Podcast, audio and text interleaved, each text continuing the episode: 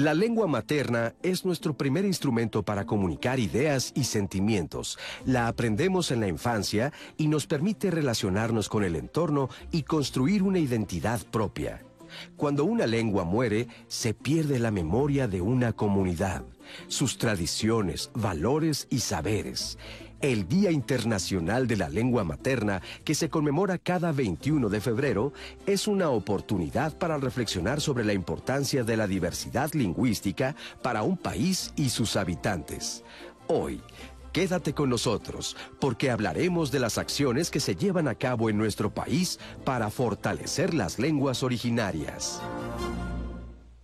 Gracias, bienvenidos a este programa de jueves de diálogos en confianza. Conversaremos sí de la lengua materna, de la importancia que tiene, de lo que significa y por qué un país como el nuestro, México, es tan rico en la diversidad lingüística y esto cómo nos coloca ¿Cuál responsabilidad es la que tenemos los ciudadanos de preservar la lengua materna, del respeto que se debe tener a estas lenguas y lo que, como bien decía Oscar Virués, ocurre cuando una lengua muere, que es lo que no deseamos? Así que si ustedes que nos ven en alguna parte de la República Mexicana y son defensores de su lengua materna, quieren participar con nosotros esta mañana, bienvenidos. Este programa es para ustedes y para todos los interesados en el tema, como todo lo que tratamos aquí en Diálogos en Confianza pendiente siempre de ustedes, de su comunicación. Natalia Jiménez. ¿Cómo estás, Nati? Buenos días. Lupita, buenos días. Como siempre, un placer estar aquí contigo, con los especialistas y, por supuesto, con nuestra querida audiencia.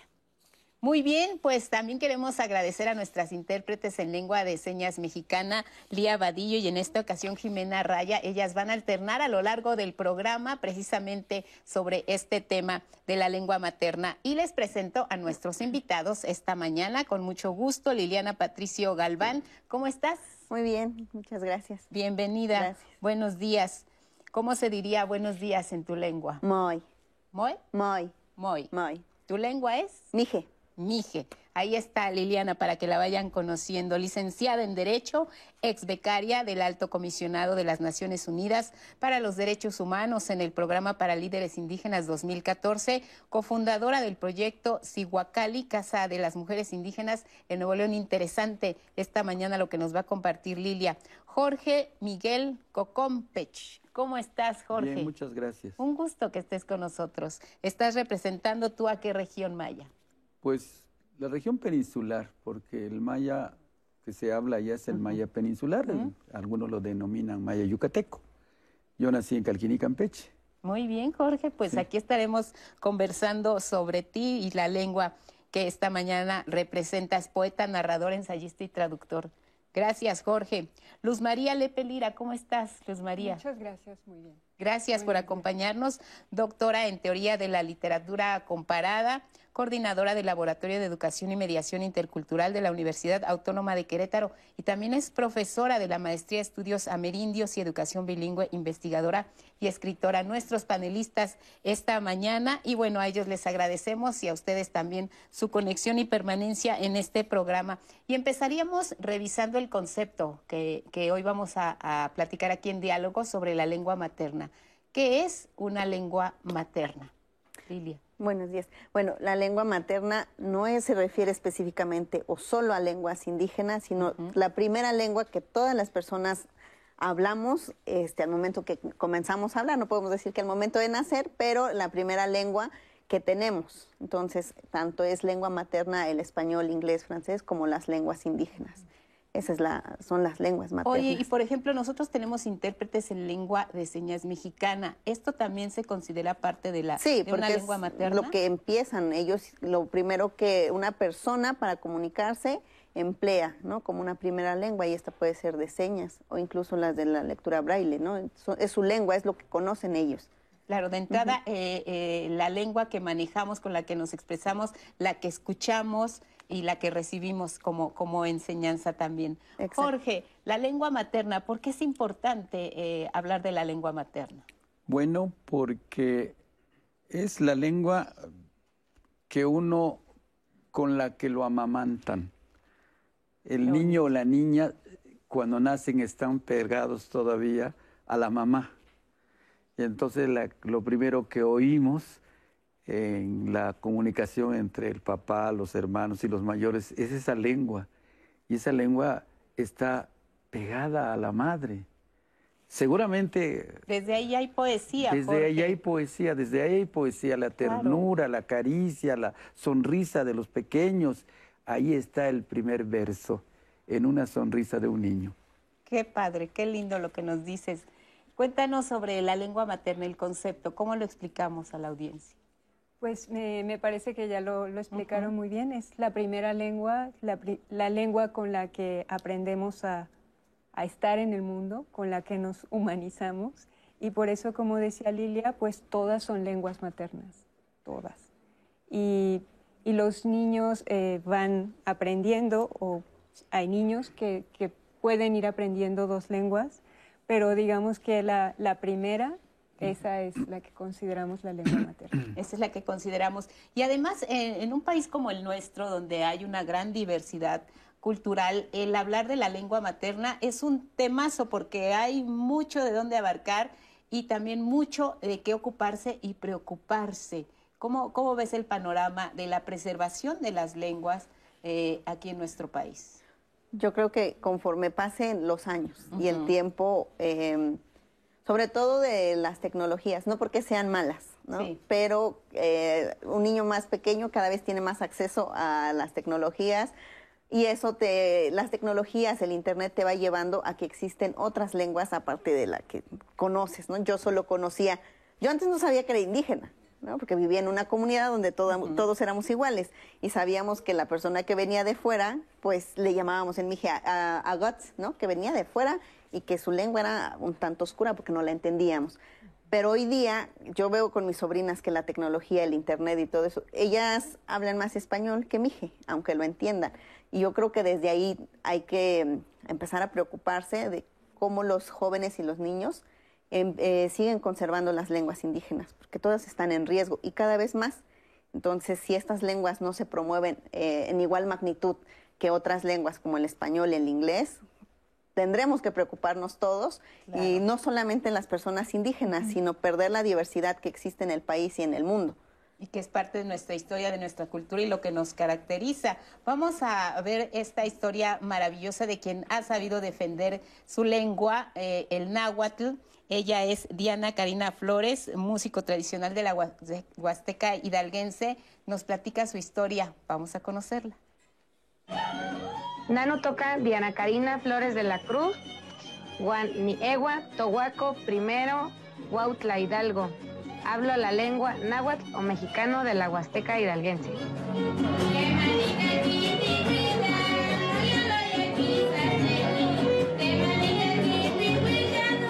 Se piensa que la lengua es solamente esta forma de hablar, de comunicarse, pero la lengua consigo tiene toda eh, una historia y una forma de construir el conocimiento.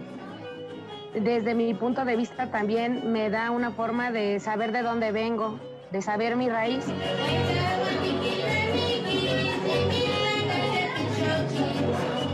Yo el trabajo que ahora tengo y en el que pienso contribuir en la revitalización y la permanencia de, una de las variantes del náhuatl, que es el náhuatl de la Huasteca hidalguense, también conocido como mexicano.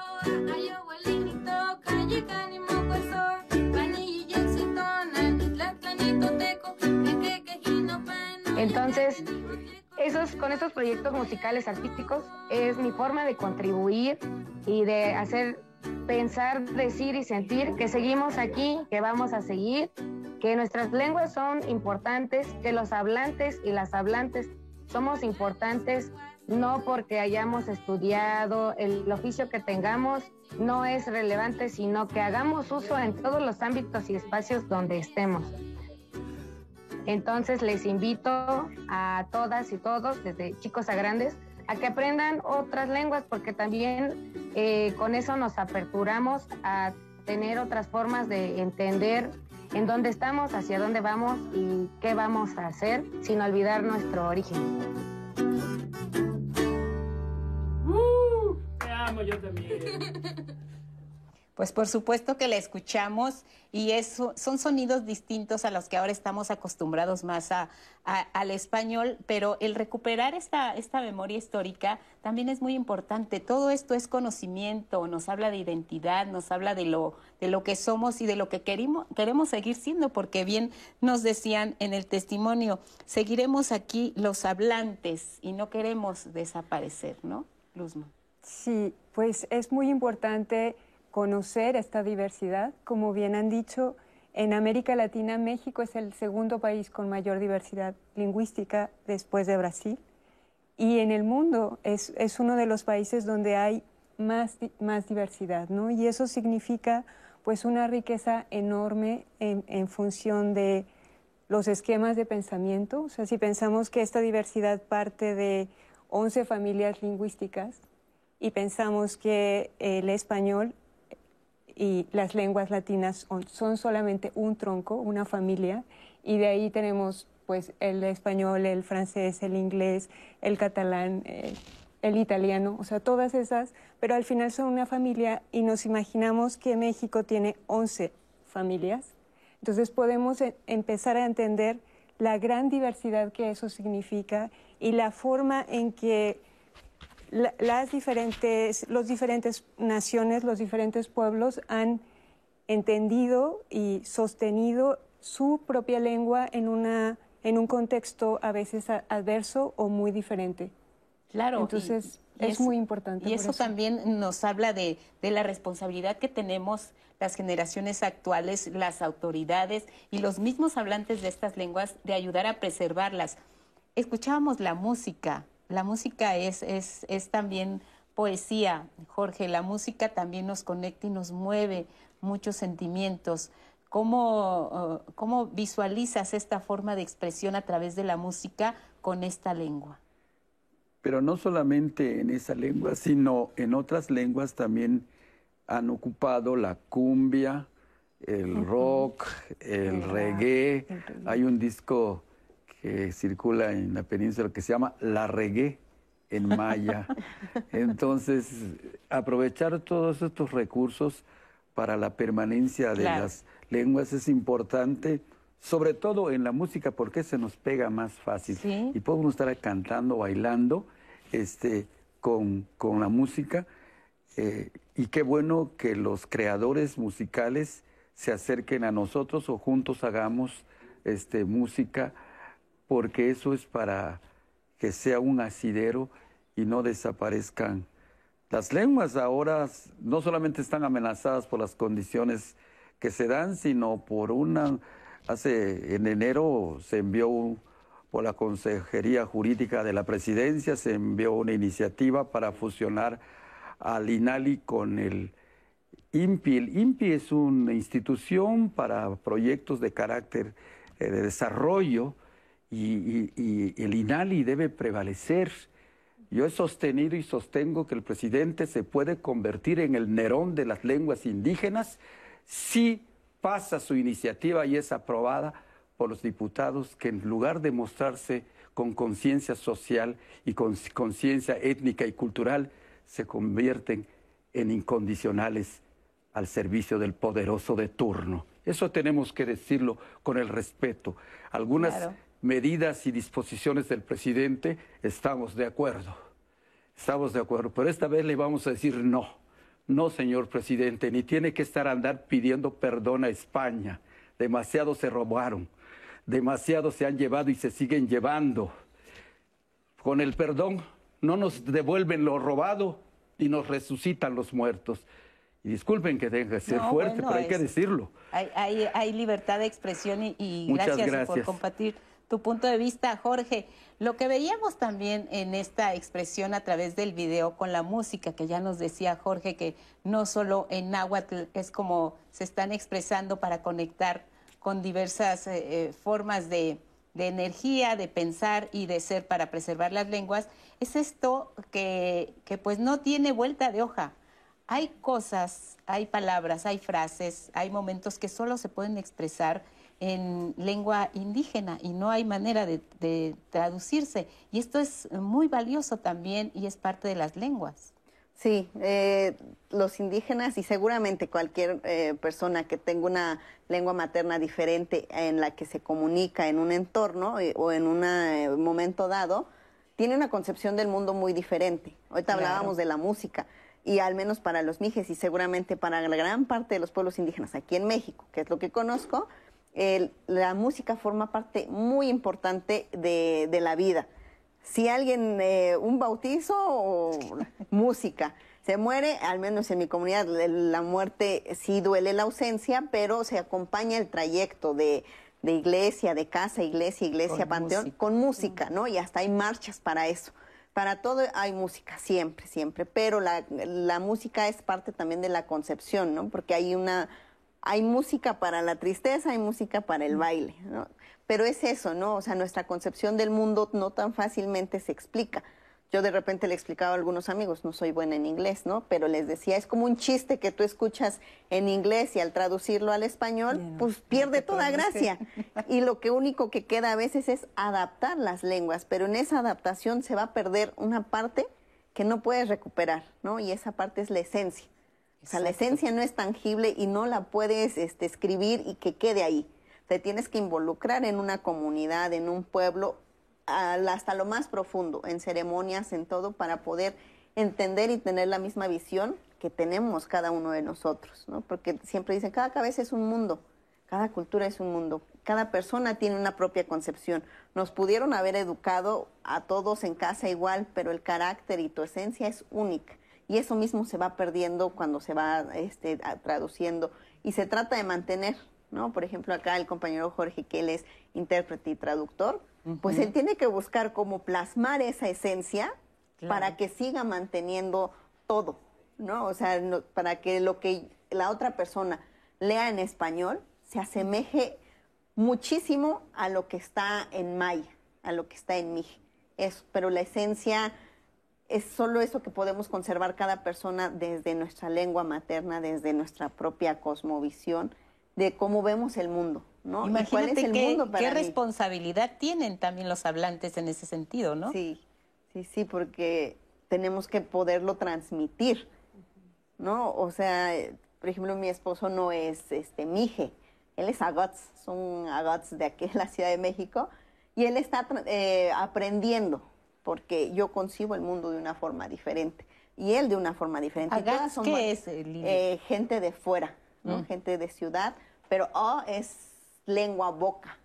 Y la O, agots, agots es oscuro, que no le entendemos.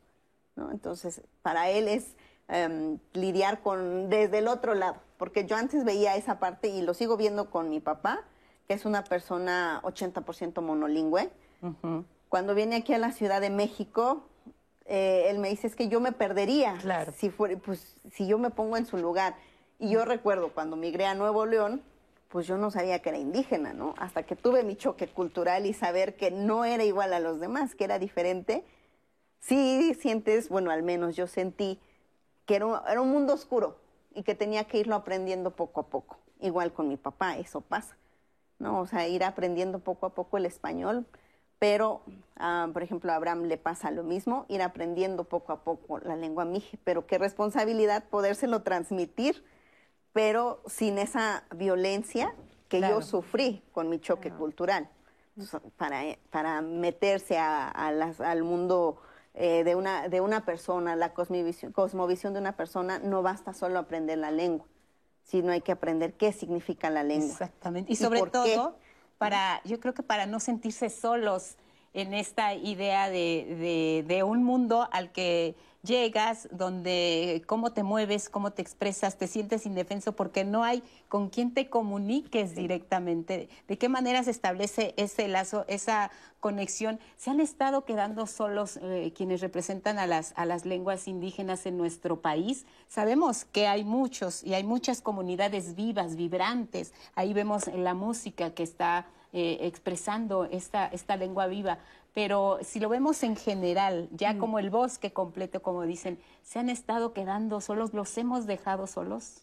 Sí, yo creo que sí es una responsabilidad de todos los mexicanos, ¿no? Es una responsabilidad eh, general, común para nosotros, darnos cuenta de eso, ¿no? Que, que han estado y que los hemos dejado solos por muchos años y que si las lenguas han sobrevivido ha sido de verdad por mutuo propio, porque, porque, porque han sido valientes, porque a pesar de la migración o de irse a Estados Unidos, por ejemplo, aquí a la Ciudad de México, los, los paisanos migrantes tienen comunidades de hablantes muy grandes. Y el fenómeno es muy interesante porque justo lo que decías, están, están solos allá en el inglés con, con muchas dificultades y el refugio sigue siendo su cultura y su esencia y su lengua. Y a veces los niños, eh, hijos de estos migrantes, pasan de su lengua al inglés. Sí, claro. Y casi que no necesitan el español dependiendo en qué lugar están viviendo. Y, y esas redes son, son ejemplo de las cosas que podríamos hacer aquí también, ¿no? Entre nosotros mismos, porque ellos han sido capaces de sostener la lengua, sostener la comunidad, sostener las alianzas de solidaridad y además transmitir, ¿no? Y, y, esa, pues como, como decimos, tendríamos que pensar cuáles son los elementos eh, institucionales, gubernamentales en sus diferentes niveles, tanto del gobierno federal como de los gobiernos locales, cuál es la función que podemos tener desde las universidades, la educación, y cuáles son los lazos comunitarios que tendríamos que hacer más allá de las instituciones, ¿no? Claro, y muy importante, Nati. Pues ya tenemos participación aquí en las redes sociales, Lupita. Aaron nos dice, es muy importante preservar nuestra lengua materna, porque es una forma de contactarnos con nuestros ancestros, sus conocimientos y sus, y sus saberes. Es una forma de conformar nuestro propio mundo.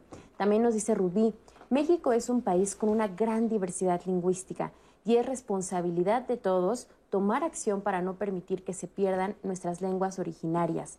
Y finalmente también nos comparte Raúl, una parte muy importante para garantizar los derechos humanos es que todas las personas puedan llevar a cabo todas las actividades de su vida cotidiana, ya sea ir a comprar, ir a la escuela, tomar el transporte público, ir al trabajo y poder comunicarse con los demás en su lengua materna. Y es algo que actualmente en nuestro país no es posible.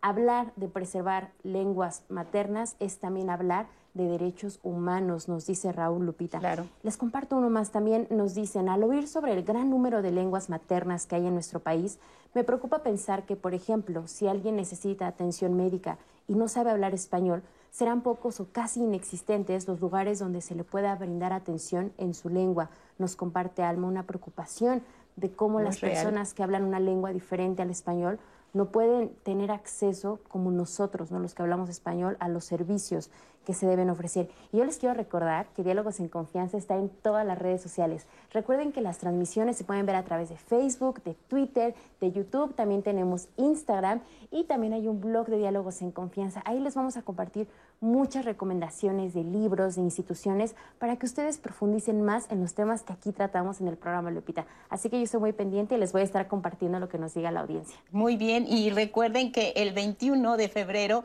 es el Día Internacional de la Lengua Materna y la manera en que nosotros, la generación actual, podemos contribuir a que este día se siga conmemorando es precisamente con los comentarios y la riqueza cultural de quienes la representan, retomarla, escucharlos y aprender ¿por qué no una nueva lengua, una lengua originaria de nuestro país? Creo que ese sería un gran reto que nos podemos poner, así como nos gusta estudiar inglés, como queremos prepararnos en francés, también sería muy oportuno aprender una lengua nuestra, una lengua que viene de nuestras raíces y que seguramente si el inglés se nos dificulte y el francés también nos cuesta trabajo pronunciarlo, por naturaleza y quizá hasta por genética en nuestro ADN, no nos resultaría tan, tan difícil, Jorge, iniciar con esta iniciativa de una nueva lengua. Mira, yo sostengo que por las toneladas de dinero que le puedan meter al INPI, al INAL y la Dirección de Educación Indígena y a todas las instituciones creadas expresamente para la salvaguarda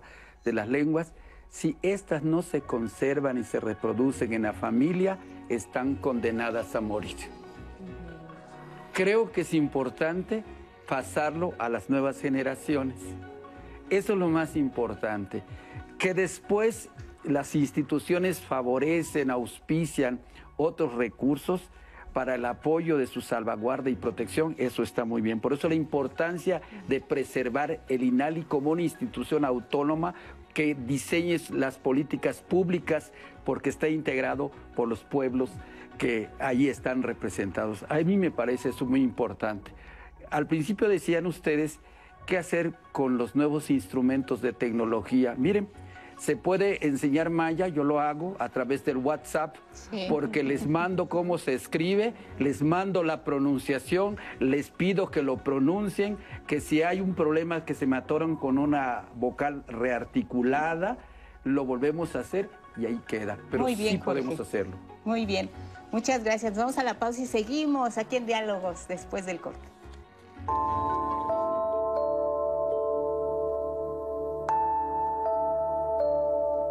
Una lengua es mucho más que un medio de comunicación, es la condición misma de nuestra humanidad. En ella se sedimentan nuestros valores, nuestras creencias, nuestra identidad. Audrey Osley, directora general de la UNESCO.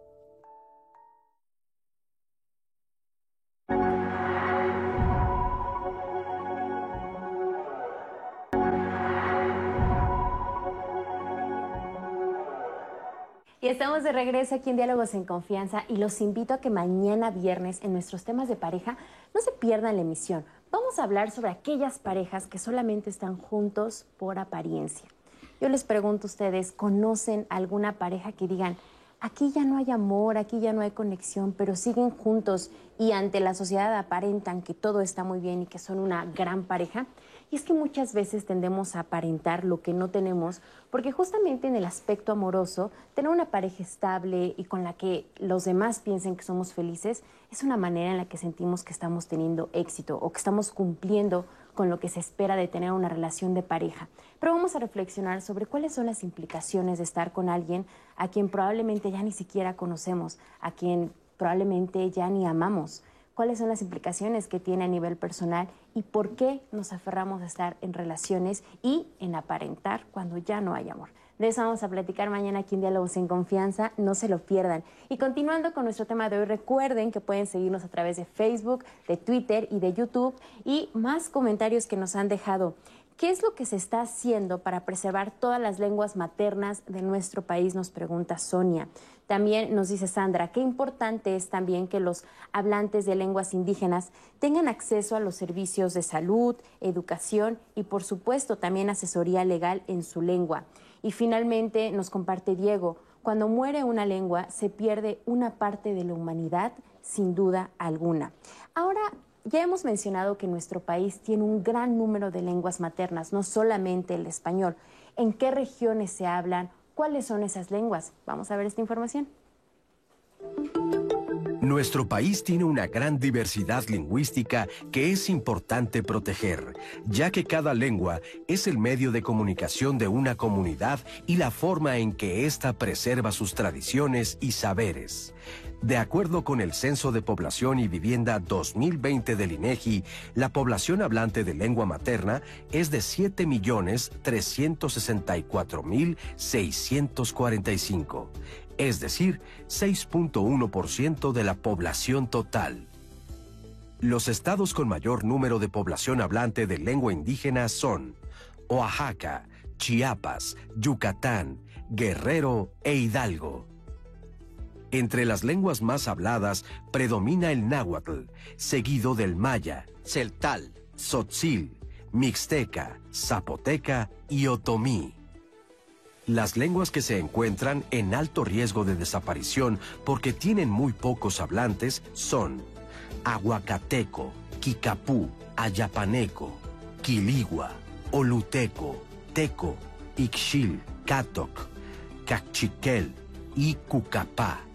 Impulsar acciones para la preservación de las lenguas es necesario y nos involucra a todas y todos, ya que las lenguas indígenas aportan conocimientos únicos y otras formas para comprender nuestro entorno y el mundo. Información muy valiosa que nos habla del contexto de lo que significa las lenguas en nuestro país. Nos decías, Luzma, 11 familias únicamente. Aquí tenemos un programa en el 11, 68 voces, 68 Corazones que nos remitía precisamente al estudio y la preservación de las lenguas. Eh, ¿En qué nos, eh, en qué nos eh, refiere precisamente el tener estas cifras? si estamos viendo que hay algunas que han logrado sobrevivir y otras no. Mm, pues creo que tiene que ver con lo que decíamos antes. El número de hablantes ha disminuido mucho y si la lengua nos enseña y, los más jóvenes no la hablan, pues es una lengua que va desplazándose y que va desapareciendo. Y evidentemente hay eh, pueblos o comunidades que, que, se alejaron más. Las lenguas que se mencionaron ahora son lenguas del norte del país. Y, fue también, es un proceso, ¿no? Este, muchas de estas poblaciones pues se alejaron a las montañas, a la sierra, y las condiciones son muy duras y digamos que se sostuvieron en parte por eso, por eso digamos que, que tienen pocos hablantes, pero también justo esas condiciones y no tener como todos los accesos y tampoco la transmisión hace que cada vez sean menos hablantes. ¿Se puede dar marcha atrás a este, a este proceso? Eh, eh, ¿Es un reto que podemos enfrentar? Sí, yo creo que igual que los grandes retos que tiene esta generación, o sea, pensando en, el mundo, en el, en el cambio climático, es lo mismo y es igual de urgente. O sea, podemos como, estamos en el tope del de límite y podemos eh, regresar, pero tenemos que hacer muchas cosas, muchas personas al mismo tiempo, porque, porque implicaría eh, tener apoyos para que vuelva a hablarse, para que las personas que no somos hablantes aprendamos, para que las personas que ya son hablantes tengan todos los espacios y puedan generar otras acciones eh, de revitalización y para que sea de verdad un derecho humano básico, el derecho lingüístico, el derecho a vivir, a estar, a tener todo en tu propia lengua. Eh, pensaría, por ejemplo, en una política pública que nos permitiera, por cuestión de obligación en, el nivel básico de educación, eh, tener, así como hay español, que hubiera una lengua. Pero, ¿cuál escoges? de todas, ¿no? También no. Eh, eh, lo que estamos viendo y lo que nos decía Oscar Virués, eh, Aguacateco, Kikapu, Teco, Ixchil, Cucapa, son nombres que incluso nos resultan ajenos y son las lenguas que están desapareciendo.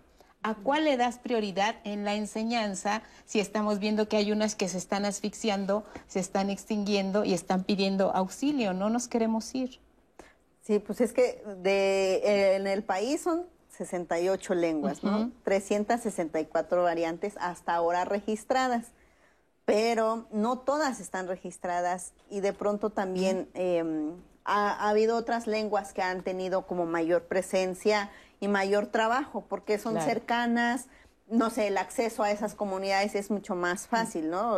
O sea, la situación geográfica también afecta. Sin duda. Y, por ejemplo, los del norte, que son Kikapú, Quiligua y todos los que están acá en el norte, ellos tienen más cercanía con Estados Unidos, ¿no? Y entonces se ven obligados a aprender otras lenguas, a las condiciones, quizás si no hay un acceso a un derecho humano como es el agua, lo van a buscar y se empiezan a alejar de las comunidades de origen.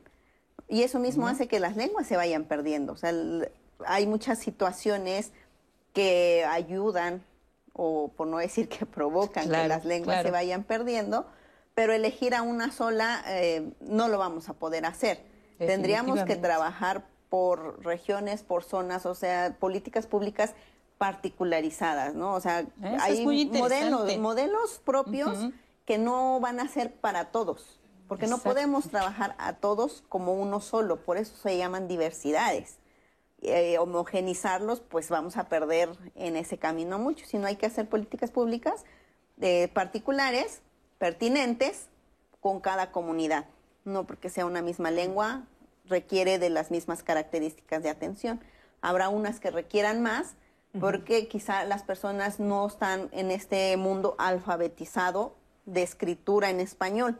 ¿no? A lo mejor, em, pues no, no concebimos eso como educación. La educación es diferente para, para mí como persona indígena, es diferente. Y yo tengo demasiado conocimiento, pero a lo mejor no escolarizado. Entonces, ¿cómo volvemos a esas comunidades que no tienen esta habilidad de escribir en un sistema que es castellanizado? en su propia lengua, ¿no? Entonces sí se requieren de políticas, pero particulares y que se trabaje en sus propias regiones, en sus propias comunidades, no del escritorio para allá, sino en la propia comunidad. Jorge, querías comentar, comentar algo. Por ejemplo, hace 15 días hablaba con un amigo de, de Campeche y me decían que la Secretaría de Educación de Campeche todavía no había nombrado, después de que ya tiene más de seis meses o que va a ser un año que Laida Sansores es gobernadora de, ese estado, no han nombrado al jefe del Departamento de Educación Indígena, que tiene mucho que ver con lo que ahorita nos comenta este, la compañera Patrilia. Entonces, tenemos que hacer esto en cada región, irlo reforzando. Claro. Y aquí en la Ciudad de México, pues se tienen otras opciones porque habemos muchos que estamos aquí en la Ciudad de México que podemos contribuir a la enseñanza de la lengua. Eso se puede hacer, pero tenemos que contar precisamente con el apoyo de una institución que se encargue del diseño e implementación de las políticas públicas en materia lingüística. Y para eso queremos al INALI no fusionado, sino un INALI con esa característica con la que fue diseñada. Si al presidente no le gusta el nombre, que lo cambie, pero que no, no los fusione. Eso está bien. ¿Por qué se han dejado de hablar las lenguas? Porque a partir de Miguel de la Madrid se instauró una política criminal de abandono al campo y ¿qué hicieron? Garantizarle a los empresarios mano de obra barata y emigramos a las ciudades. Y en las ciudades es difícil mantener la lengua, dicho con todo respeto excepto algunas culturas y lenguas que lo mantienen, como los zapotecos, los mixtecos, que trabajan en comunidad. Otras se diluyen, se pierden, se mueren en las ciudades. Y ahí vamos a esta parte que es eh, una pregunta que quiero que los tres me den una reflexión al respecto. ¿Qué pasa cuando una lengua muere, Luz María? pues la pregunta del millón. La pregunta. ¿Qué pues hacemos? Un poco lo que hemos venido comentando, ¿cómo lo, cómo lo concretas? Pues lo que pasa es que perdemos, ¿no? lo que siempre decimos es perdemos una forma de concebir el mundo, de estar en la vida, ¿no? Incluso como una forma de respirar, porque justo cuando decíamos las lenguas eh, originarias de México son en realidad muy difíciles. Si, pensamos que hay lenguas que, que, son tonales o nasales, que se pronuncian con, con la nariz, sobre todo haciendo un sonido de la nariz, o con la glotis, en realidad son lenguas muy difíciles. Hay lenguas que tienen cinco tonos, diez tonos, quince tonos. Es casi como si estuviéramos cantando. Si se pierden, perdemos la concepción del mundo, pero imagínate, perdemos una forma de respirar la vida, ¿no? Claro. Lilia, ¿qué pasa cuando una lengua muere? ¿Qué pasa? Que dejamos de tener, no sé, yo creo que las lenguas hacen un universo. ¿no? A mí mi papá me decía en mí que el día que yo olvidara o dejara de hablar mi lengua, ese día perdía la mitad de mí. Dijo, tú vas a ver a muchos jóvenes, a muchas personas perdidas, que no saben hacia dónde van o qué es lo que quieren, pero porque les falta la mitad. Dice, a nosotros como mijes nos faltaría esa mitad. Estarías incompleto, no sabrías hacia dónde ir. Y ese es el espíritu, la esencia que decíamos, ¿no? Que lo que nos hace. perder esa parte del mundo va a perder una parte, o sea, va a quedar pues incompleta, porque no, no tienes esta pues influye en todo. Por ejemplo, en, el, en climas, en alimentación todo lo que existe y gran parte de lo que consumimos está en regiones indígenas. Claro. ¿No? O sea, esta parte del mundo verde, de lo que conocemos, este, alimentos, verduras, esos conocimientos tradicionales, eh, tradicionales no en el sentido que como lo que le llaman a las blusas, ¿no? La ropa, la ropa típica. Es blusa tradicional, porque es una tradición, tiene una historia y tiene un porqué. También así en la siembra, ¿no? En la agricultura. Todo eso se va a perder. ¿Qué van a venir de este lado? Pues no muchas cosas, a lo mejor hay frutas que solo son endémicas de alguna parte, eso se va a ir perdiendo. Se pierde una lengua, se va perdiendo una persona, se va perdiendo el mundo. Al rato no vamos a tener eh, razón de saber hacia dónde ir y quiénes somos. ¿Cómo se llama tu papá?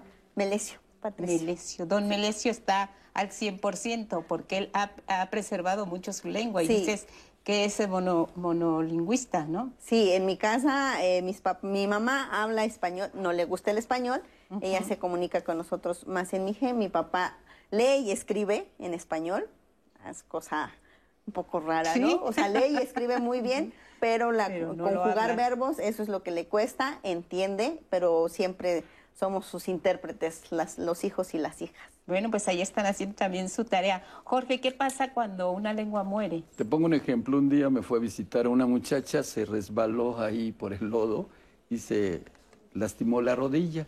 Y no lejos del camino donde ella se había resbalado había una planta.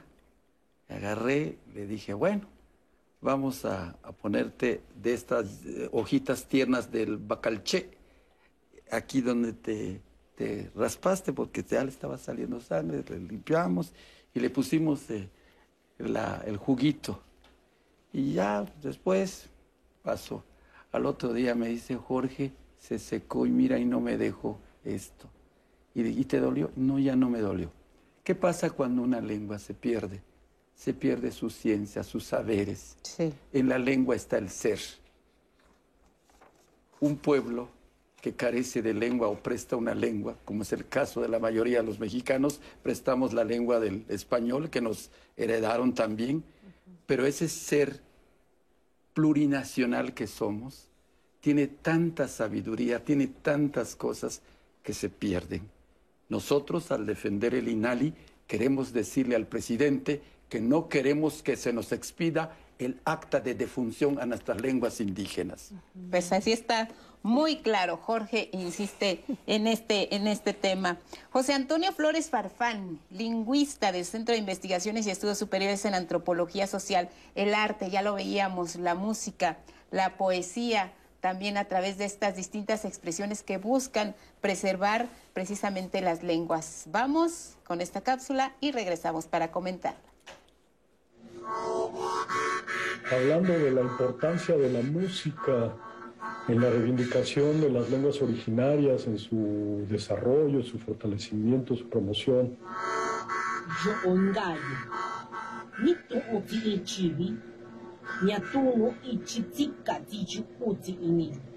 Es muy interesante ver lo que están haciendo los músicos originarios en México y en el mundo para la reivindicación de sus lenguas. El arte en general y la música en particular es fundamental en estas reivindicaciones que emanan desde la propia base comunitaria, eso es fundamental, eh, y que permiten la, dignificación, el enaltecimiento de estas lenguas y estas culturas y desde luego de sus comunidades hablantes y sus maravillas sonoras, porque son una cantidad de maravillas sonoras inmensas las que están cifradas en la fonética de estas lenguas, que los propios hablantes hacen eh, de ello un recurso muy poderoso para enaltecer sus lenguas, dignificarlas, visibilizarlas y desde luego mantenerlas y desarrollarlas.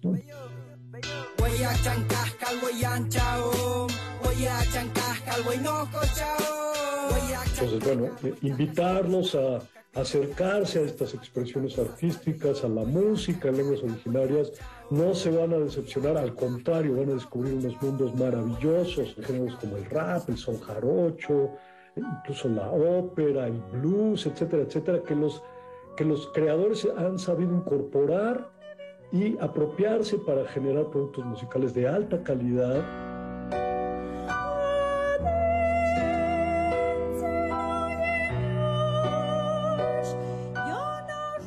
Esperamos que tengan interés y visiten la página tlacuatzin.com para conocer una diversidad, ejemplos de esta gran diversidad lingüística y musical mexicana en lenguas originarias. Muchísimas gracias por su atención. Tlazacamate, Hamadi, Dios Botik.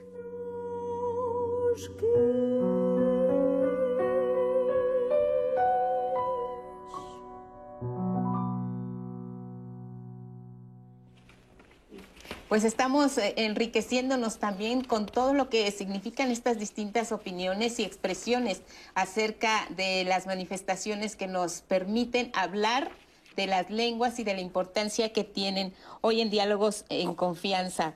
Jorge, tú eh, hablábamos de lo de, la idea de, de, no permitir que las lenguas mueran y Jorge, como poeta, pues nos, nos quiere compartir una de sus creaciones y lo vamos a escuchar. Él mismo nos va a decir lo que significa Jorge.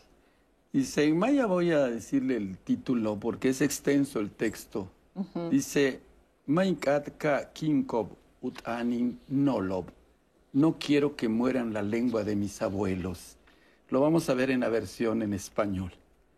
Si no existieran flores, cantos y pájaros en los sueños, si no existieran hombres que las graben en las venas del relámpago, la lluvia, suelta crin de hirsutos cabellos transparentes, enorme pestaña cristalina de los vientos, solo sería un sueño de agua en épocas de sequía. Pero la flor es agua que el árbol recoge del arco iris, pero el canto es un murmullo que el viento le roba a los pájaros, pero los pájaros son infinidad de hojas que se vuelven canto. ¿Qué es mi voz? Que apenas la oigo en la multitud de gruñidos metálicos en las ciudades. ¿En dónde quedó mi voz perdida en el laberinto de voces silenciadas? Mi voz cuando busca el camino de los grandes santuarios cuando golpea la puerta de los palacios de gobierno, ha dejado de ser callado silencio que no se arrodilla a la espera de mendrugos.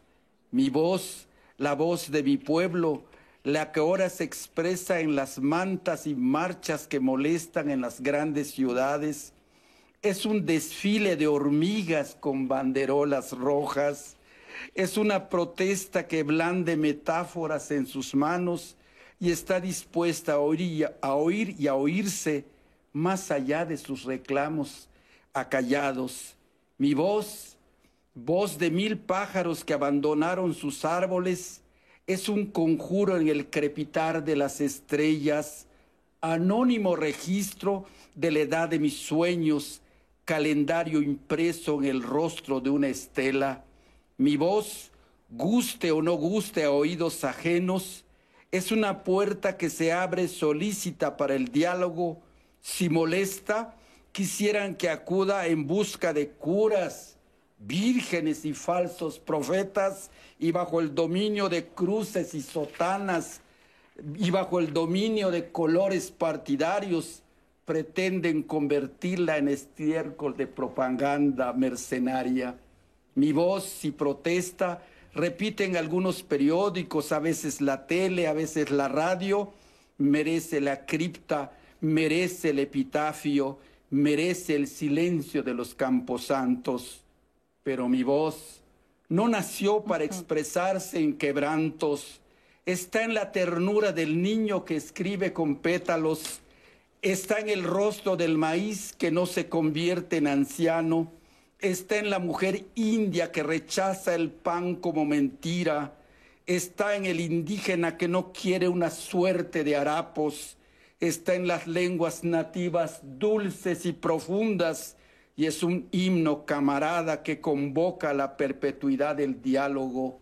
No, no quiero que las lenguas de mis abuelos se mueran, ni quiero para sus voces un sepulcro inmediato. Quiero que se exprese en el color de mi vestuario, en la vasija donde danzan el faisán y el venado, en la cestería, jardín privilegiado de mis manos, en mis pies, en donde salta la música de mi cuerpo, en el metal de la orfebrería que atrapa los ocasos, en las grecas de tinajas y cántaros sedientos, en los juguetes de madera y en las piñatas de colores, en el papalote pájaro sin canto, mensajero de mis sueños, en los dibujos del petate que alojó el cuerpo de los abuelos, en la flauta de madera, voz primigenia de los pájaros, y en el tambor, voz señera del corazón de mi selva devastada, pulso donde laten los últimos pedazos de mi historia. Bravo, Jorge. Bravo. Muchas gracias. ¿Cuándo escribiste ese poema? Uy, ya tiene como 20 años. 20 años. Y te inspiraste precisamente en esta idea de que las lenguas no mueran. Sí, porque a nosotros en la escuela, en primaria, nos golpeaban para que no habláramos la lengua y eso fue muy doloroso. Claro. Eso fue muy doloroso.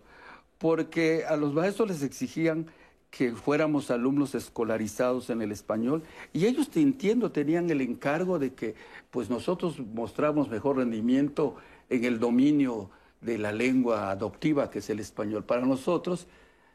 Claro nosotros resistimos a los golpes.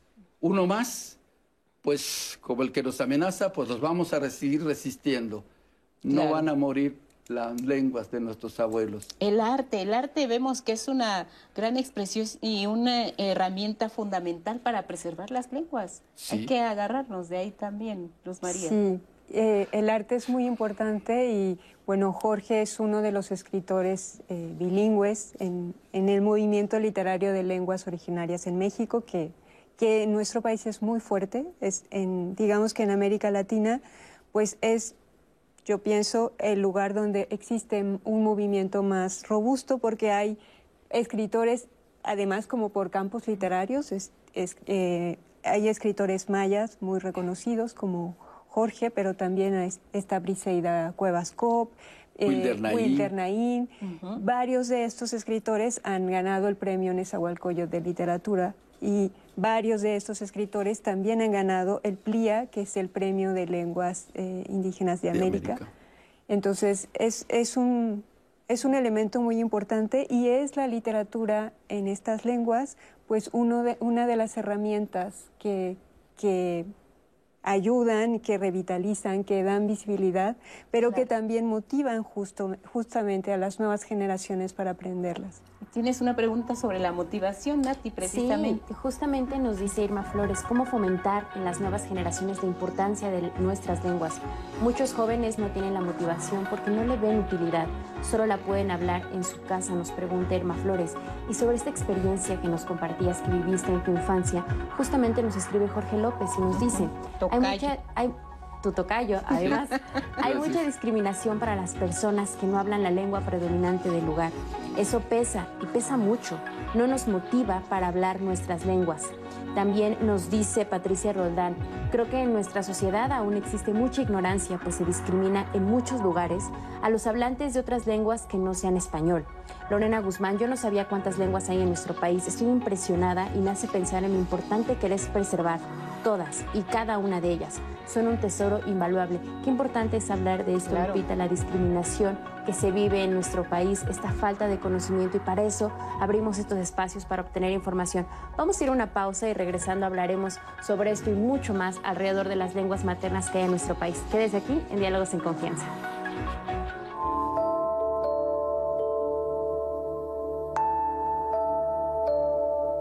Las lenguas se mantienen vivas mientras las personas las usen, transmitan sus pensamientos y sentimientos a través de ellas.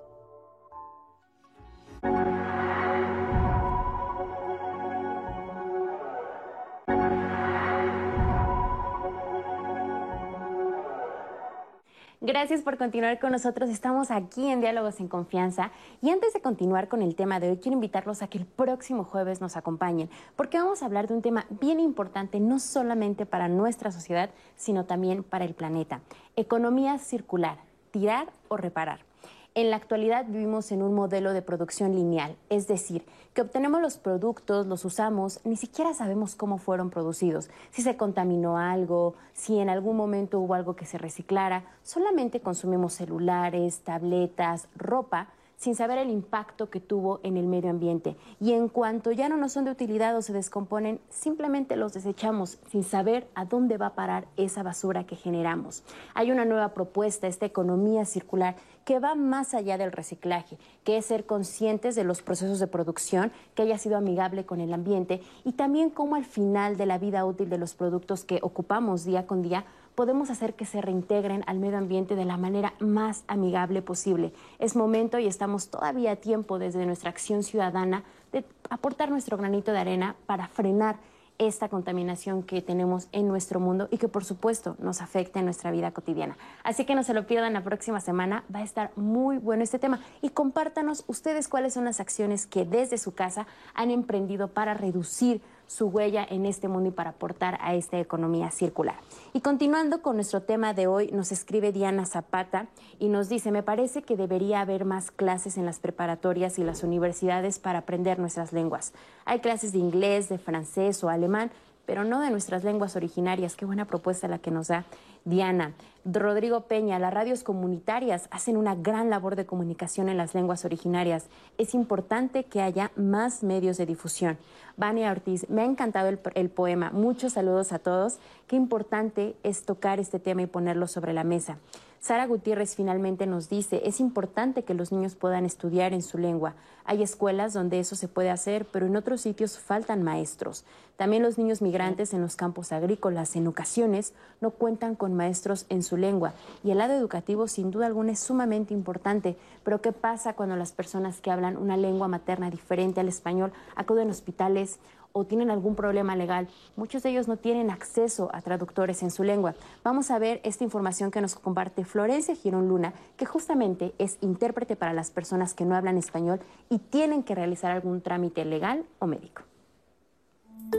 Ha Florencia Girón Luna Bill, que monta paraje tzahalchen, taskinalel Chiapas. Te bintias pase hayas casesayet tabanti. Juzgado, abamachias takob, kerem achish, Vini kans hahiç katırte ye.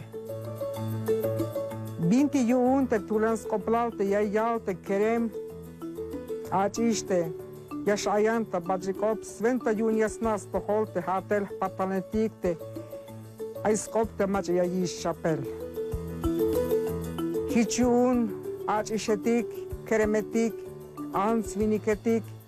Te maç atikastal ta atelita banti mukulum Mexico. Temaya Teikop, Abamat Yashchu, Abamat Yashpahta Hospital, Yasta Yakam, Kasese Ayaguni, Aihuna, Chapambilun, Ahvalil, Sepisbil, Yayak, Kasese Aye, Mahtanal, Mayustohol, Alaik, Tebite Aya, Batekopik, Albeika, Tehpatanetik, Postavanehetik, Tebite Aya, Batekopik, Sventa Jún, így bileste mok yash te te bantia taikop te bantia vaka baik ta postel hahiche kalvesta toholik an sviniketik achishatik kremetik hanas hich kayeta toholika bi kuname baik kanantame baik ilame baik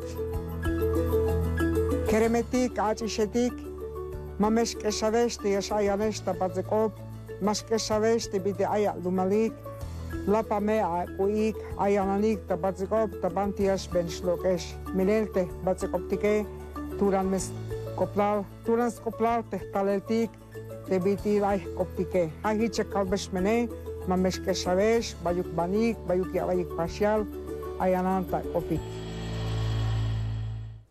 Florencia hace una labor muy importante. Tú la conoces, sí. Lilia. Veías la cápsula y decías que ella también está haciendo otra labor.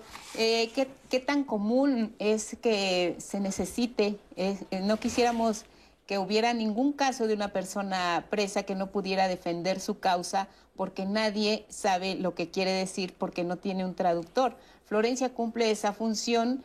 En el caso de, de personas presas que no hablan español, en el caso de personas que necesitan atención médica, el trabajo de personas como ella es básico, es fundamental. Sí, la función de las personas intérpretes, que es eh, una persona intérprete es aquella que interpreta de una lengua de manera oral a otra y traductor la que escribe un texto, ¿no? A otra lengua. Es muy importante porque Hay muchas personas, eh, no solo eh, en procesos jurídicos, ¿no? sino en cualquier trámite continuo eh, y del que tiene derecho, no tiene em, la forma de comunicarse en una lengua, en su propia lengua y en español, pues obviamente es imposible.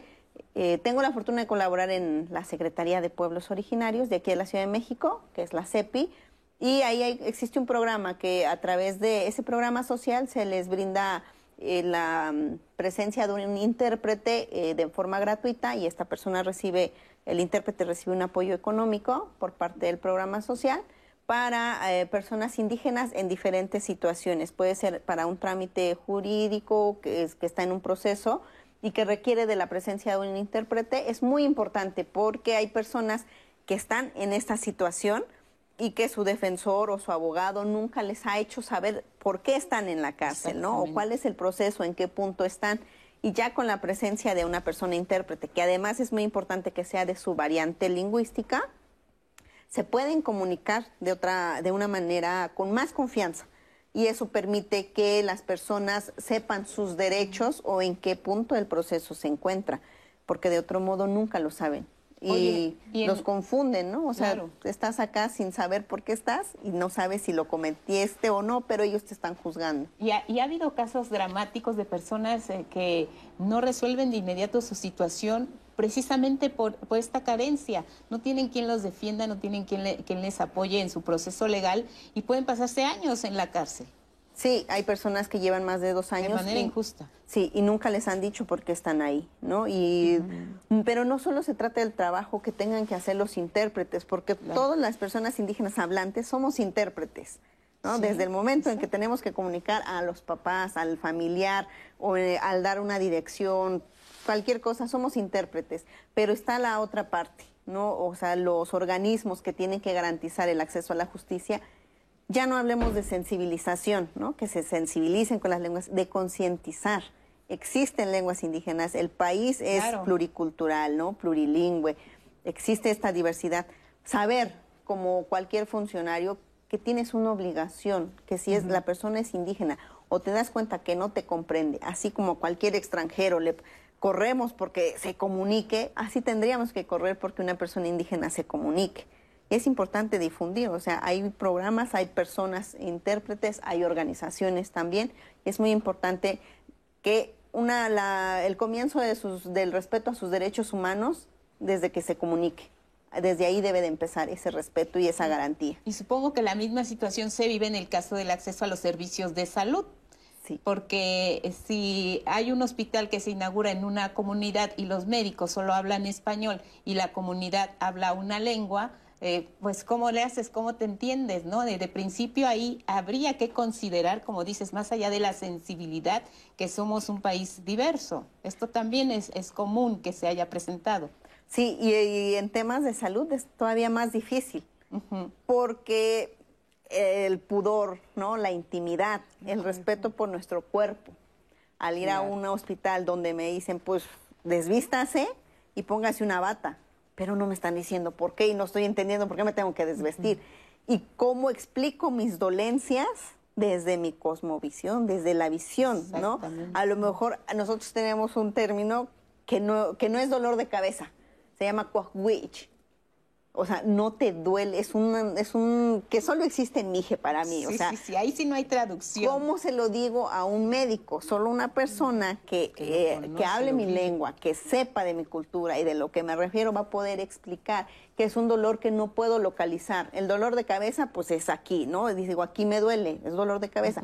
Pero el witch es algo que recorre el, la cabeza, o sea, es un dolor que recorre y es difícil saber el hueso no duele, pero decimos que me duele el hueso, que me duele el cuero cabelludo, qué sé yo, y el witch es diferente, hay que explicarlo, lo que implica que es entre ardor, dolor y todo.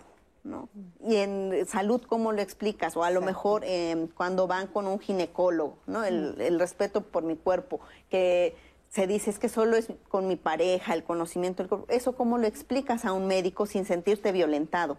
Ahí es muy importante la presencia de un intérprete y que te dé confianza, ¿no? Pero que ese tratamiento médico, es decir, que desde que llego a la consulta se me trate con pertinencia cultural, creo que la llevamos de gane, pero hace falta que en estos centros de salud, hospitales, exista un área específico para que si llega una persona indígena se le proporcione de primera al intérprete o a la persona intérprete. Hace falta. Desde tu experiencia, Jorge, ¿cuál es el trato que se le da también al traductor en esta parte del de, rompecabezas? Está la persona que habla la lengua, está quien debe de entenderla y está el intermediario, que es el traductor. El traductor tiene que ser una persona que escuche muy bien a las dos partes. Sí. La parte que acusa y el otro la parte que se defiende de esa acusación. No siempre, a veces, yo he tenido varias, varias, eh, varios encuentros ahí, es fácil intermediar. Uno lo que hace es traducir a las dos partes, traducir con fidelidad. Pero uno ve a veces la desconfianza del acusado con respecto a, la, a, a, su acusador y de pronto cuando tú le traduces a él piensa que tú estás de aquel lado, porque yo he tenido ese de dónde me ha tocado a ti. Sí, sí. Y, sí. Ese doble y le digo, juego, ese ¿no? doble juego, y, uh -huh. y, les explicas, yo vengo a traducir lo que a ti se te acusa y, y, y tú me dices esto. El que te acusa, no sé si dijo cosas que tú hiciste o le exageró, pero yo no lo estoy inventando, sí, eso sí, no están te estoy diciendo. directamente yo. Porque luego hay ese tipo de Sí. cosas, de emociones, Uh -huh. que el, el, el, el, traductor tiene que ser muy cuidadoso, Claro. cuidadoso de no lastimar ni a una parte ni la otra. No es un juego tan sencillo. Tan sencillo. Sí. Hay eh, este asunto también que tiene que ver con la UNESCO, los organismos a nivel internacional que también tienen un papel fundamental. ¿Cuál sería en este caso, Luz María? Pues en este caso son los espacios para una promoción, digamos, mayor y que incida lo más posible en las políticas eh, locales o en, pues, en, finalmente en las comunidades. Eh, yo quería mencionar a propósito de los comentarios anteriores, Sí. en, en Querétaro tenemos, eh, por lo menos en la Facultad de, de Filosofía, la oportunidad, los estudiantes tienen la oportunidad de estudiar la lengua de la región, que es el ñañú. Y después tenemos como grupo de trabajo una licenciatura que eh, abrimos hace tres años, que es en modalidad virtual, mira, no, no lo sabíamos, Sí. y donde la mitad de los, de los estudiantes se llama licenciatura en educación y mediación intercultural y la mitad son hablantes eh, de las lenguas y son pensamos sobre todo en las lenguas de la región, porque justo cuando decían, bueno, pero ¿y después qué hago con esta lengua? ¿no? ¿Que es- ¿Quieres que siga hablando ñañú o ñoño, que tenemos las, las dos, Dos variantes? variantes. ¿Y después qué hago? ¿no? Bueno, pues nosotros como, como universidad, como grupo de, de colegas y de profesores, nos dimos cuenta que las plazas de la SEP, que son de educación indígena, las estaban ganando eh, personas jóvenes de Hidalgo, no de Querétaro. Porque los chicos de Querétaro, que son hablantes de ahí, no tenían una licenciatura. Entonces, esta lice- licenciatura es un espacio este, para, para ello. Y como lo hicimos virtual, pues ahora tenemos chicos que también son de Oaxaca, que son de... De Oaxaca tenemos muchos, ¿eh? de, de Guerrero, del Estado de México. Y en la carrera hemos eh, tenido, o bueno, en el plan de diseño de la carrera tienen la lengua ñañú como opción para aprenderla o para trabajarla, seguir trabajando su lengua.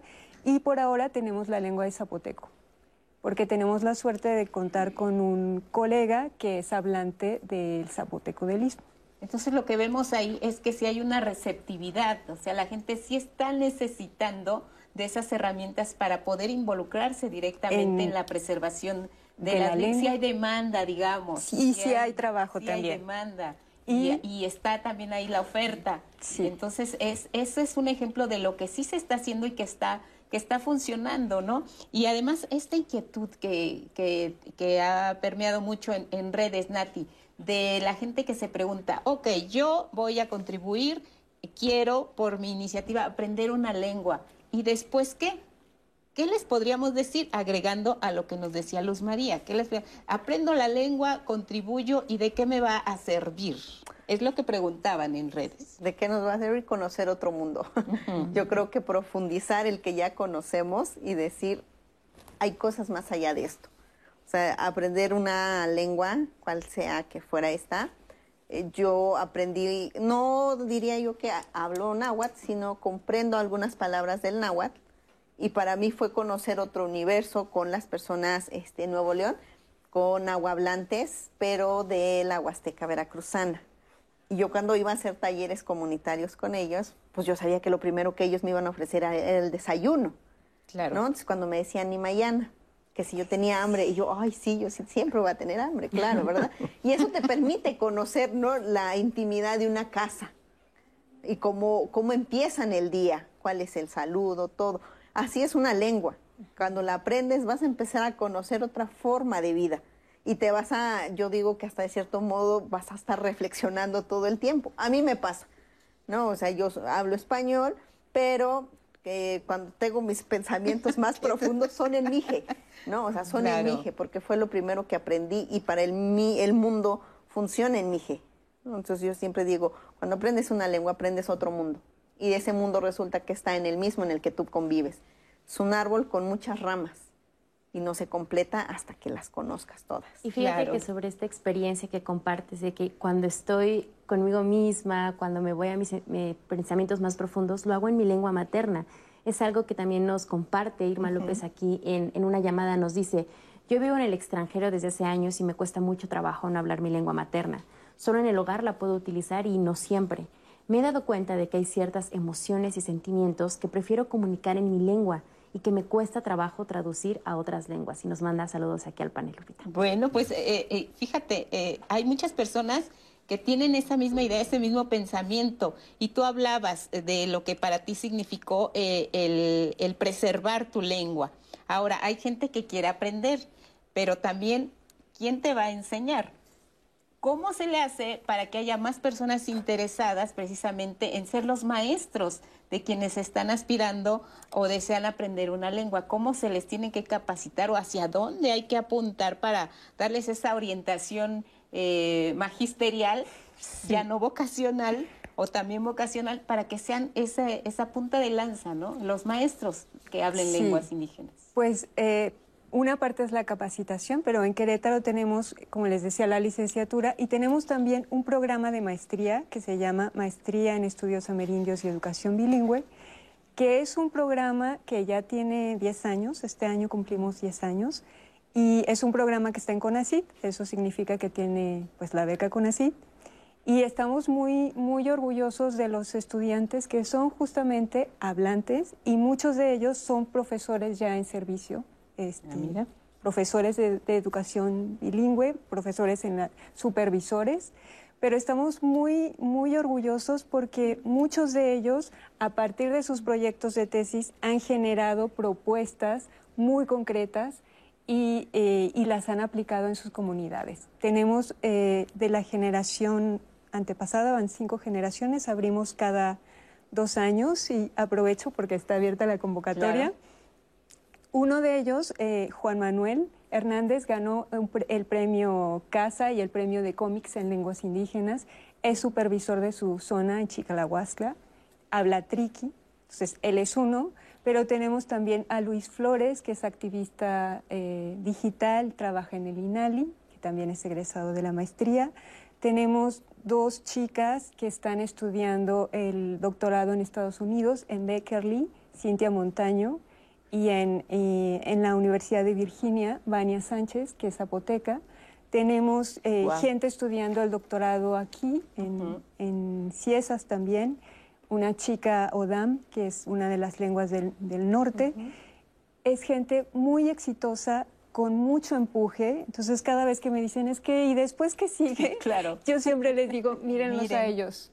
El abanico. Miren el abanico, porque además de verdad que, que cuando llegan ahí y, cuando los compañeros decían es que me regañaban, yo dándoles clases a ellos recuerdo sus experiencias donde no son tantos, tantos años, ¿no? Bueno, soy un poco mayor que ellos, pero no les llevo tantos años. Pero cuando ellos me, decían, a mí, a mí me golpearon con una regla porque hablé mi lengua, porque hablé chatino. Cuando, cuando entiendes eso y cuando ahora ella es una persona que está estudiando el doctorado, Teresa Soriano, está estudiando el doctorado ahora, pero, pero tiene esa experiencia igual que, que contaron Jorge y Liliano, es una forma de, de trascender. Claro, y muy importante. Y muy importante. Y además clave para saber que sí hay en los hechos resultados acerca del tema. No estamos hablando al aire de deseos, de aspiraciones, de anhelos. Hay eh, políticas públicas concretas y que dan resultados. La aplicación Millotl, el uso de la tecnología, Emilio Álvarez Herrera y Bonifacio Rodríguez Peralta hablan al respecto. Con eso nos vamos a la pausa y regresamos para seguir conversando aquí en Diálogos en Confianza sobre el Día de las Lenguas Maternas. Volvemos después de esto para seguir conversando. Skatlen, pastikasinil pigimashi talgaskin kalimachiwiniyan, uima miyos ab. Uima tukinin klaumao, mamakstumi mao paksi tachiwin, tuku kashaniku tachiwinan, kashkuinin. Chuna ni nikitinil kin tachiwinkan. Akshin maktiyatit uma ab nakaskinian, pintatsoktanuyatit. Konila tatsoktanuyatit, unun mashiyatit como invitado. Nakashaskinganan, con chunatan un kutunatit. Kishin na mashiyatit titlan. Kishin chuntanuyatit noxislatit lala huilacol uma tachiwin chinanteco, chicholteco, mazateco, maya, mazagua. Uno mashiyawi mazateco. Chunan la capitayatit uno. Chu uno tashkashtunit paksi tachiwin shela tima tachiwin chunawi shela tala talakshtumit. Natani unun putsayatit aktum tachiwin.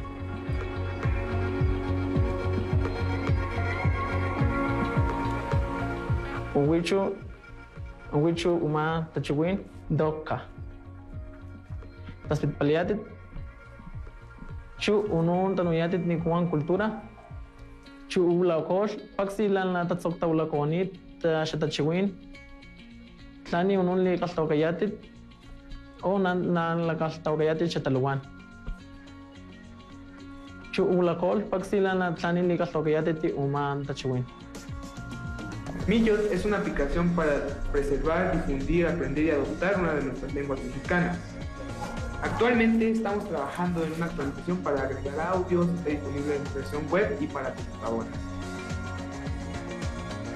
Nachunawishin, tigukin gauxispatit, chukin kakashishpapatit, ukawanian, pinika limashanantit, intachuin, kontani lichuin nat, kamasinitit, milaksukaman, chunan katsinikoy, chichuna nalitam, na nikitinitlikin, tachiwinkan. Los invitamos a que descarguen la aplicación en cualquier dispositivo móvil. Hasta Chali.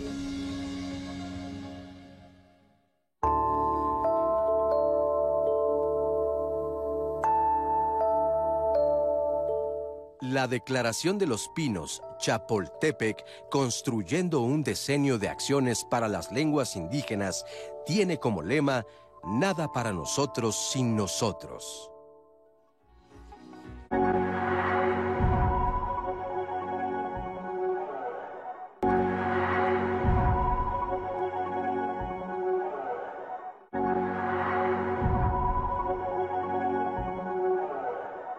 La lengua materna no es- se refiere específicamente o solo a lenguas indígenas, sino la primera lengua que todas las personas hablamos este, al momento que comenzamos a hablar. No podemos decir que al momento de nacer, pero la primera lengua que tenemos. Entonces, tanto es lengua materna el español, inglés, francés, como las lenguas indígenas.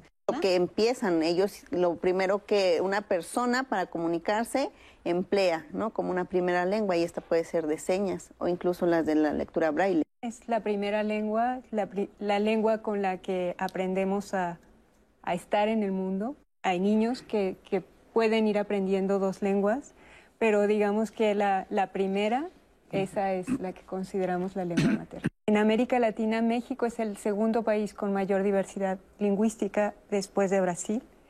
Y en el mundo es, es uno de los países donde hay más, más diversidad, ¿no? Y eso significa pues una riqueza enorme en, función de los esquemas de pensamiento. El número de hablantes ha disminuido mucho y eh, si la lengua nos enseña y, los más jóvenes no la hablan, pues es una lengua que va desplazándose y que va desapareciendo. Y evidentemente hay eh, pueblos o comunidades que, que se alejaron más. Yo creo que las lenguas hacen un universo. ¿no? A mí mi papá me decía en mí que el día que yo olvidara o dejara de hablar mi lengua, ese día perdía la mitad de mí. ¿Qué pasa cuando una lengua se pierde? Se pierde su ciencia, sus saberes. En la lengua está el ser. Un pueblo que carece de lengua o presta una lengua, como es el caso de la mayoría de los mexicanos, prestamos la lengua del español que nos heredaron también, pero ese ser plurinacional que somos tiene tanta sabiduría, tiene tantas cosas que se pierden.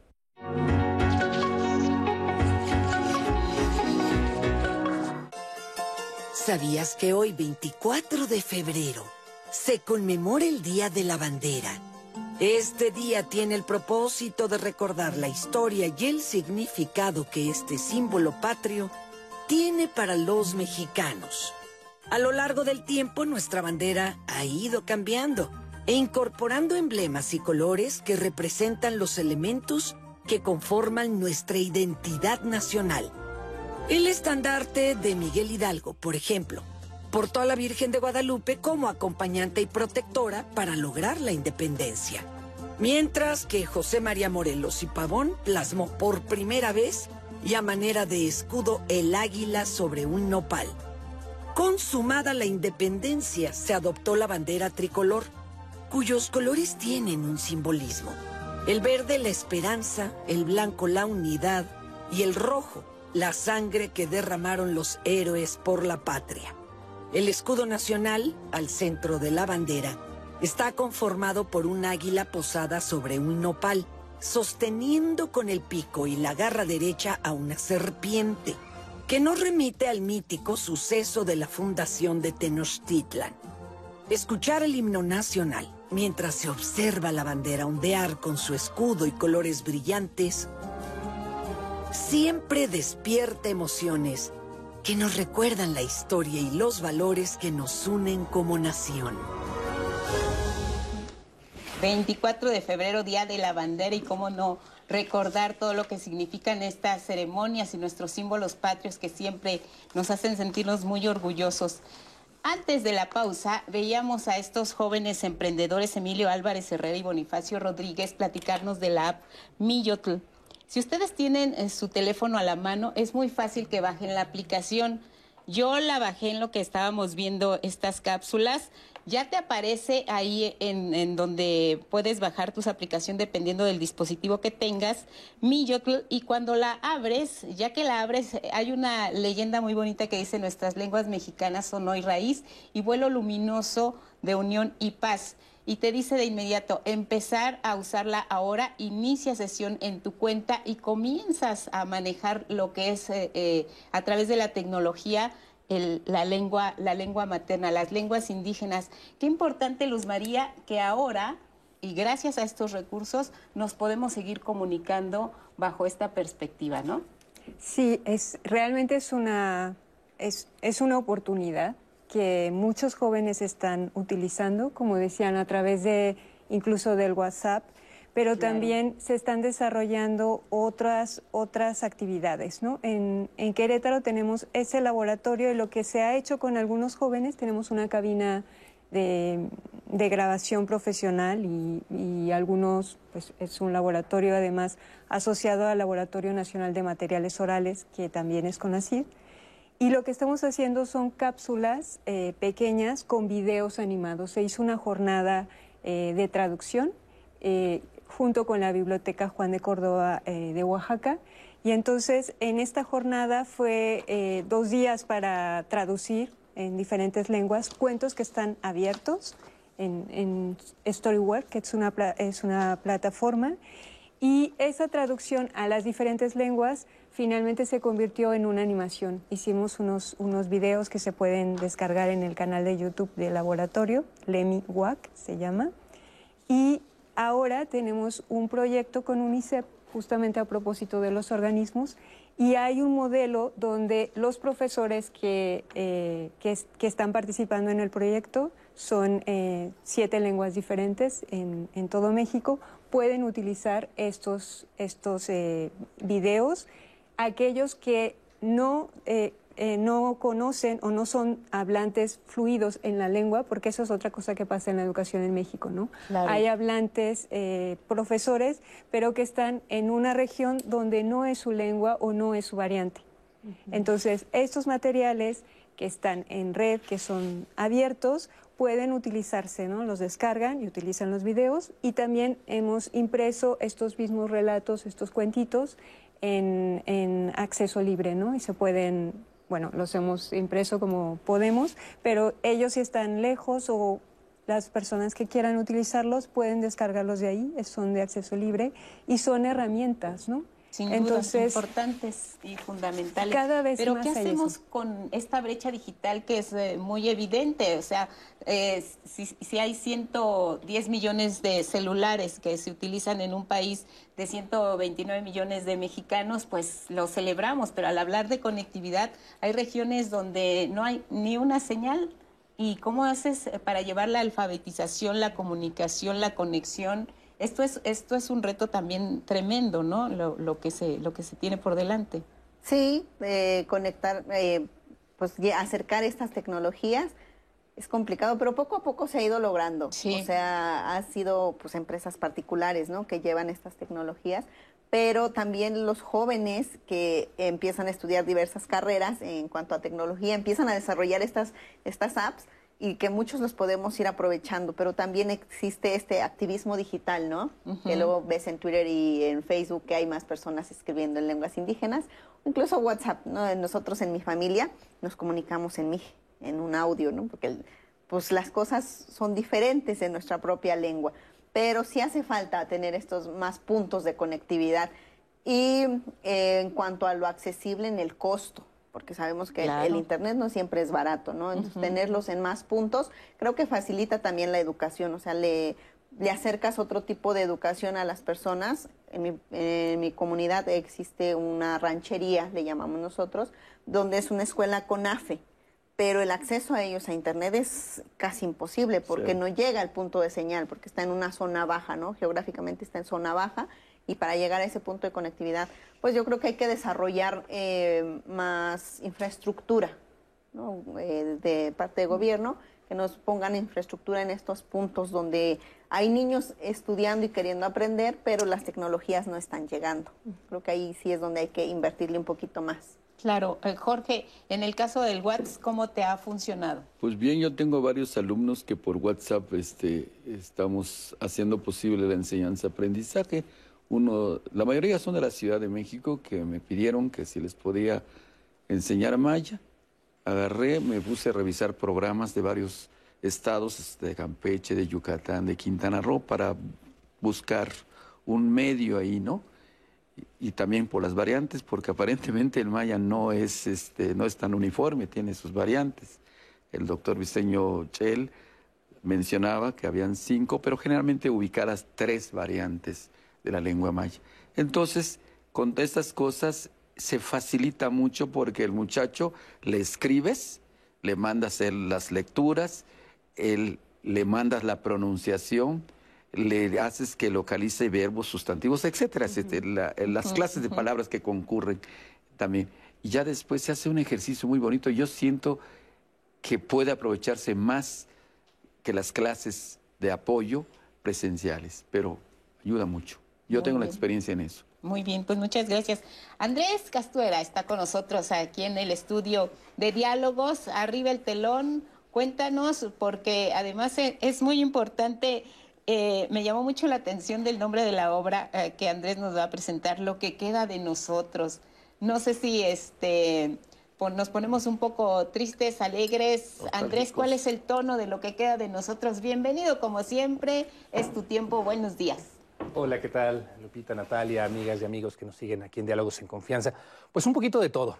El título definitivamente eh, eh, habla mucho de la obra, lo que queda de nosotros. En esta época, en esta actualidad, donde realmente tendríamos que ponernos a pensar con tanto que ha sucedido en los últimos años, ¿Qué es lo que queda de nosotros como seres humanos, como personas, como seres sociales?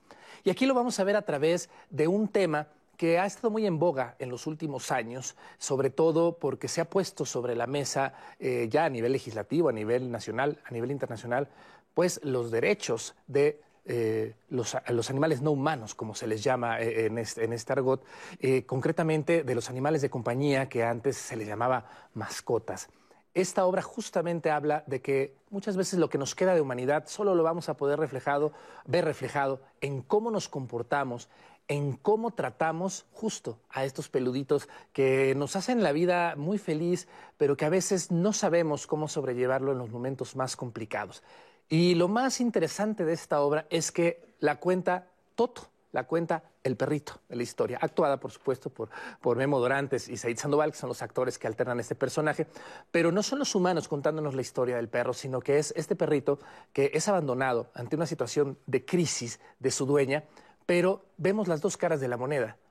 El perrito que no sabe que fue abandonado, que él piensa que lo han llevado a un lugar más hermoso para seguir jugando y que no entiende por qué no están sus dueños, que trata de ver el lado positivo de los seres humanos, aunque hayan demostrado en ese momento pues que no, no lo tenían tanto. Y por otro lado, por otro lado, la resaca que trae la dueña de este perro que se llama Nata, de darse cuenta que a pesar de la crisis por la que estaba pasando, de esta crisis emocional tan fuerte, a pesar de las pérdidas que ya no soportaba por las cuales se ve inclinada, se ve orillada a abandonar a Toto, pues que esa no fue la solución. ¿Cómo, ¿Cómo buscar este reencuentro? ¿Cómo justificar a veces estas actitudes que nos deshumanizan bastante? Y, ¿Cómo, no sentirnos emocionados, aquellos que somos amantes de los perros, amantes de los gatos, de estos animales de compañía? Es una obra que realmente nos va a estremecer, pero también, Lupita, también nos va a hacer sonreír, porque nos va a recordar los momentos tan hermosos que podemos pasar si sabemos, si sabemos hacernos responsables. ya no nada más es cuidar, hacernos responsables de haber adoptado, de haber llevado a nuestra casa a un ser como puede ser cualquiera de estos animalitos. Vamos a ver estas imágenes del Foro Shakespeare y de regreso les digo cuándo, cómo y por qué, porque ya se acaba la temporada de esto que se llama Lo que queda de nosotros.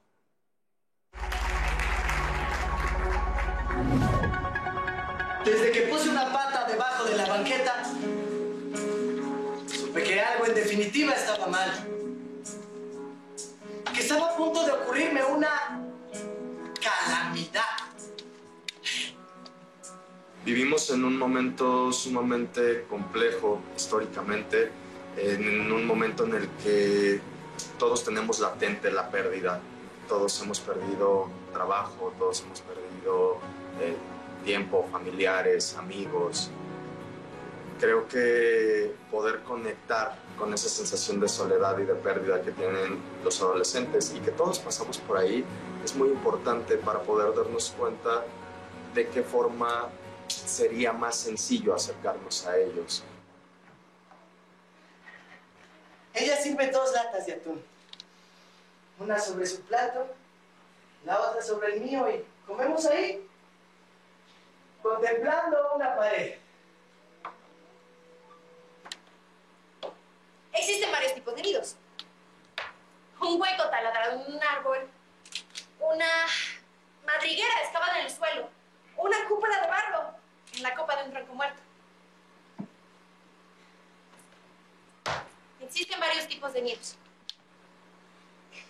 Papá no construyó ninguno para nosotros. Nos pasó en una cama un día de hospital, tratando de decirme que me amaba, con lo que le quedaba de estómago. En medio de cortinas percudidas que nos separaban de otros papás, y otras mamás, y otros abuelos que también iban a morir ahí. Lo que queda de nosotros es una aventura que involucra amor, involucra el duelo, la familia y las relaciones con, bueno, nuestros amigos peludos que tanto amamos, que son los perritos. Es una historia que realmente nos conmueve y nos toca. A mí como actriz desde el principio fue maravilloso. Conecté de una manera súper bonita con Nata desde mi Cintia adolescente eh, ha sido muy una catarsis para mí y también desde Toto porque bueno yo me considero una amante de los perros. Entonces el poder conocer cómo es la vida a través de los ojos de ellos es maravilloso. Entonces lo que queda de nosotros es una experiencia que no se pueden perder. Y en medio de todo y en medio de la nada una niña pasa sus dedos sobre mi cabeza. Y como no he tenido tiempo de reconocerla cierro los ojos e imagino que es Nata.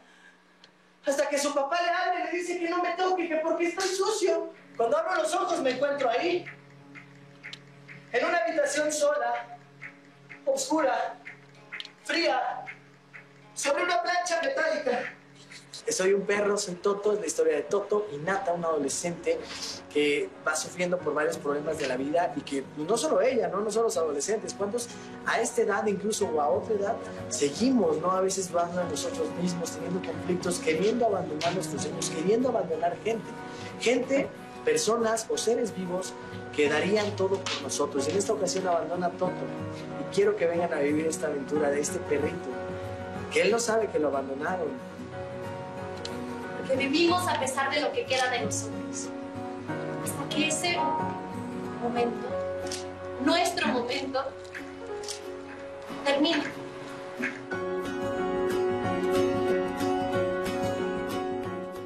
Pues ahí está, porque vivimos a pesar de lo que queda de nosotros es, como bien lo señalaba en parte del elenco, es una aventura que nos va a llevar eh, a, la felicidad, nos va, nos va a conmover de verdad hasta las lágrimas, pero nos va a hacer valorar muchísimo la compañía de nuestros seres queridos, por supuesto también de estos animales que hemos decidido invitar a ser parte de nuestra vida, porque de verdad, de verdad que en los momentos más complicados, ahora que hemos vivido estos años tan largos en el encierro, pues muchas veces fueron estos pequeños compañeritos los que nos salvaron, los que nos salvaron quizá de la soledad. Solo le quedan dos funciones a lo que queda de nosotros, porque pues así como se va febrero este fin de semana, pues también se va la temporada de lo que queda de nosotros, así que hay que ir este sábado o este domingo a la una de la tarde ahí al Foro Shakespeare para seguir la historia de lo que queda de nosotros, porque de verdad que los va a tener al filo de la butaca, además de que está musicalizada en vivo totalmente con piezas originales, así que vale la pena echarle un ojo a lo que queda de nosotros. Y aquí nos vemos el próximo jueves para seguir hablando de teatro mexicano aquí en Diálogos en Confianza por el 11.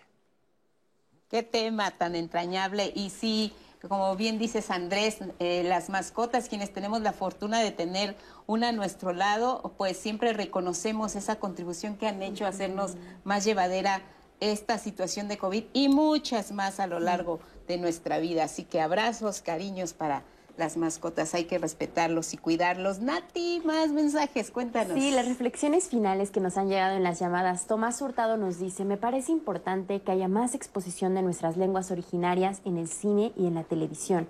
Así más personas podrán conocer la diversidad de lenguas de nuestro país y querrán estudiar una de ellas. También eh, nos, nos llamó Hugo Bertis y nos dice, escuchaba lo que comentaban sobre la cosmovisión que acompaña a cada lengua y esto no se reconoce porque hay muchos prejuicios y estereotipos. Es una pena que haya tanta discriminación y desconocimiento. También nos, nos, llamaron para contarnos un testimonio, el de Gloria Damián, que nos dice, yo acompaño a mi madre al médico y soy su intérprete. Es importante que todas las personas puedan comunicarse en su lengua y las instituciones deben proporcionar el servicio de intérpretes. Saludos a todo en el programa.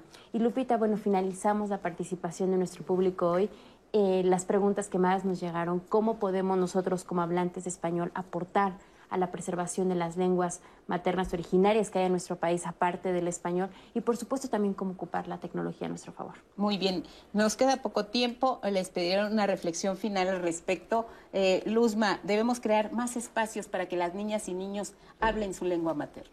Sí, eso es primordial y es una de las acciones que nos compete a todos. Cada uno desde donde pueda, o sea, los, los que son hablantes, sí, eh, es una decisión personal, pero sí, por favor, enseñen sus lenguas a sus hijos, háblenlas. Los que estamos en las universidades o en las instituciones, abramos los espacios para la convivencia, para la visibilidad y para el aprendizaje y que no nos dé vergüenza hablar nuestra lengua materna y que no sea motivo también de discriminación. Sí, y empezar eh, por llamarlas lenguas o idiomas, no son dialectos, son lenguas, tienen su propia gramática, ortografía, son tan lenguas como todas las demás y todas son lenguas y enseñarlas desde, desde casa, ¿no? Y enseñarle el valor que tiene y la importancia que, eh, que tiene desde nuestras propias este, desde nuestras propias cosmovisiones. Para Con ese orgullo que, que, da el formar parte de una familia que eh, se siente feliz de preservar su lengua y además de compartirla, ¿no? Sí, de tener nuestros propios secretos, ¿no? Cuando hablas tu propia lengua, tienes tus propios secretos, ¿no? Y, Muy bien. Y la alegría que también tiene la propia lengua. Muy bien, está viva, más viva que nunca. Y como parte de esta lengua viva, compártenos un poema, por favor. Chiquito. Jorge. Uno pequeñito. Y dice, Uchibaltane, Becha haktane hebish ukay uchben kikel, okha chibalob, kuyahal ichupek ha kushimbal, tanilob kiki kibok, kasha haob, yichkinile tziban ichtu tanil tunich.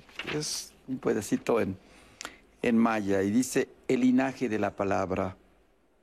Sea la palabra canto de la sangre antigua, río de linajes en despierta turbulencia, voces de lluvias olorosas, rostro del tiempo grabado en, en, el lenguaje de la roca, sea la palabra hija de la luz, serpiente azul de luces en fugaz escapatoria, estruendo de piedras derrumbándose en hebras de cristal, sea la palabra piel en donde anide el nombre de la luz, cántaro que al inclinarse derrame mariposas, ojos del ocaso, ladrón de púrpuras y oros al cielo, música mínima de un grillo que arrulle el germen de la fecha, único registro infinito de la existencia.